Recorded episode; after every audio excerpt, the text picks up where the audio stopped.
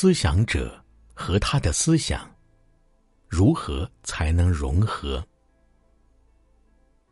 不是借由意志力锻炼、努力掌控或专注禅定而达到的融合状态。只要有方法，就暗示着有一个人在那里造作，不是吗？只要有一个造作者，界分一定会产生。心念必须自然的静止下来，这种融合状态才会出现。寂静的状态不是由思想者所制造出来的，所以念头必须。自然而然的止息下来。当概念和结论消失时，心中的烦扰就解除了。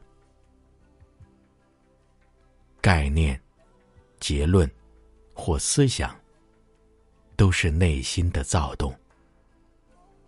心如果一直在躁动，怎么可能产生深度的理解呢？当下的自发性，可以缓和过于认真的态度。你会发现，实相确实会在意外的情况下降临。容许我建议你，让心保持开放、敏感，并且在每个当下彻底觉知眼前的真相。不要在自己的周围树立起由思想构筑的铜墙铁壁。心若是不被自己的活动所占据，